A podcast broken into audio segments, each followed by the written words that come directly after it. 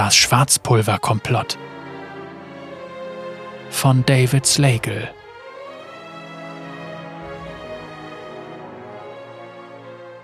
Er erreichte das Lager nur wenige Augenblicke, bevor der Strategierat seine Sitzung begann, flankiert von einer kleinen Ehrengarde, deren Mitglieder eigens aus der Trifarianischen Legion ausgewählt worden waren.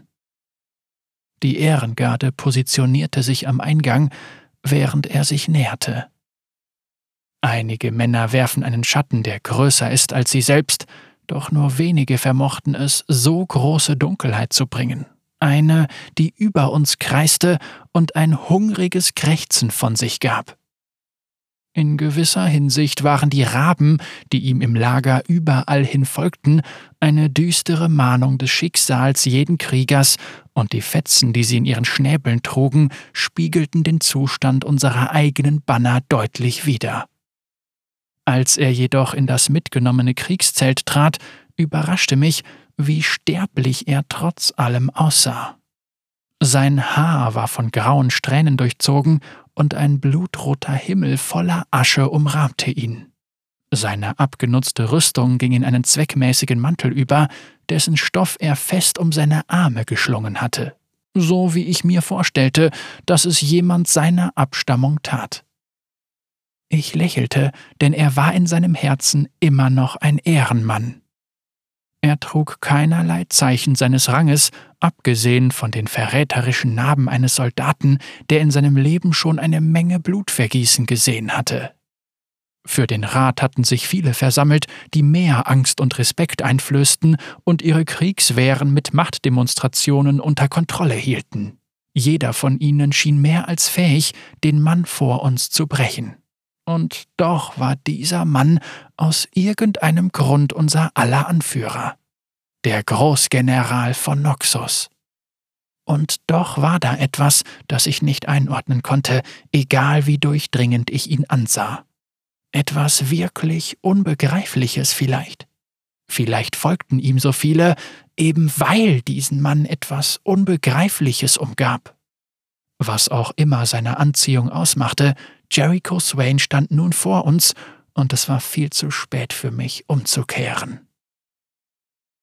Fünf Kriegswehren waren auf die Rockrundebene marschiert, aber die Einheimischen hatten nur wenige Wochen gebraucht, um unsere Stellungen zu sprengen. Sie hatten mit Hilfe von Sprengpulver, das sie in den Hügeln geschürft hatten, die noch kahler erschienen als jene zu Hause, unsere in Eile errichteten Wälle hochgehen lassen. Eine Katastrophe war der nächsten gefolgt, bis Sway nichts anderes mehr übrig geblieben war, als die Sache selbst in die Hand zu nehmen. Dafür hatte ich gesorgt. Monatelang hatte ich mich vorbereitet. Ich hatte Kriegsmaurer tief in die Minen geschickt. Ich hatte jedes Detail, jeden denkbaren Schlenker der Landschaft kartografieren lassen. Und die Geschicke, von denen Noxus Zukunft nun abhing, das Flüstern, das jeden Augenblick formte. Mein Ohr juckte bei dem Gedanken an die Worte der blassen Frau, an den ersten Moment, als sie mir ihren Befehl erteilt und unserem Plan eine Stimme verliehen hatte.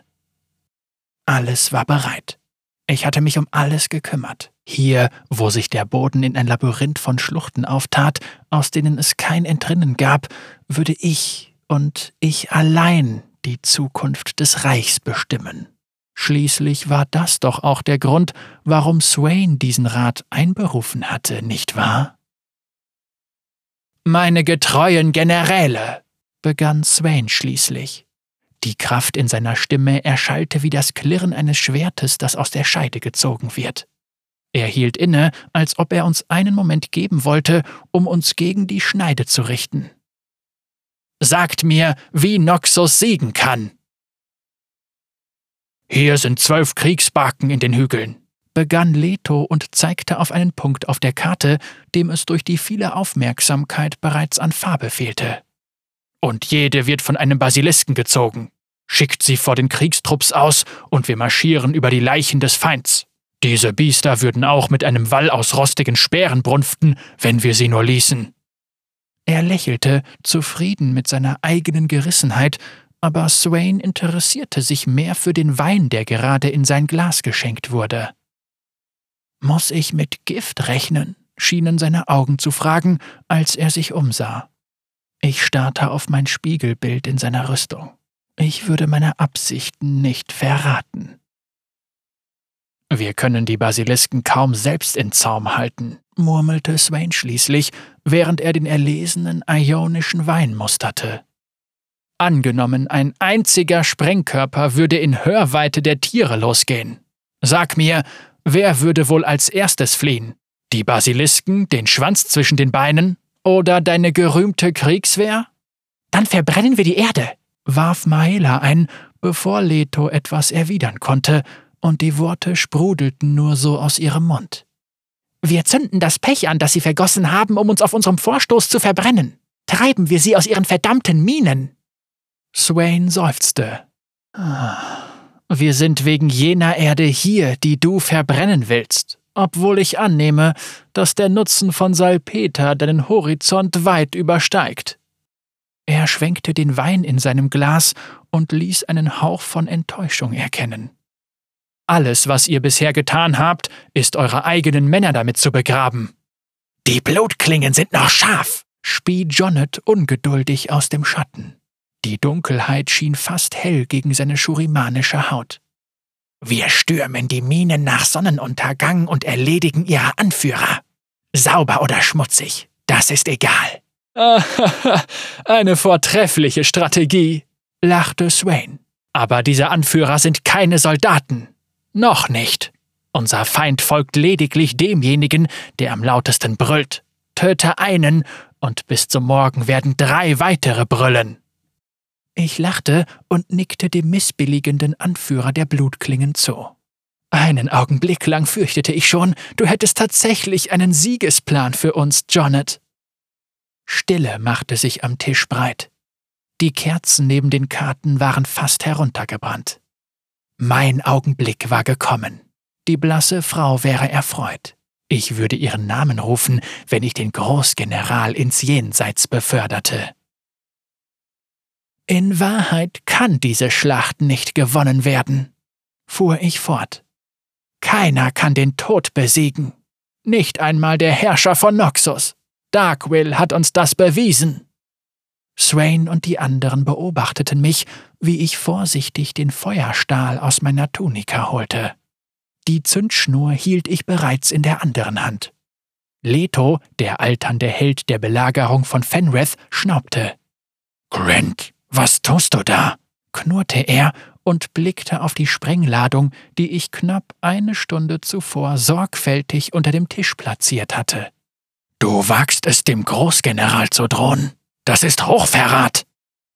Trotzdem wagte es keiner, mir nahe zu kommen. Ich hielt den Stahl über die Zündschnur, ich war bereit. Doch jemand lachte. Ich brauchte einen Augenblick, um zu begreifen, wer es war. Und General Grant ist der Einzige, der das Ganze richtig sieht, feixte Swain und strich sich die Falten seines Mantels glatt. Er ist der Einzige, der versteht. Der Rest von euch sieht eine Schlacht und fragt sich, wie man der Niederlage entgeht. Doch manche Schlachten können nicht gewonnen werden.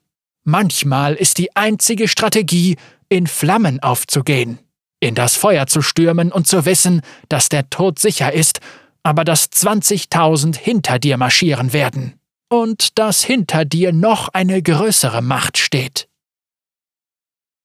Er öffnete seinen Mantel und offenbarte, offenbarte Grant und ich, sagte er mit einem grausamen Lächeln.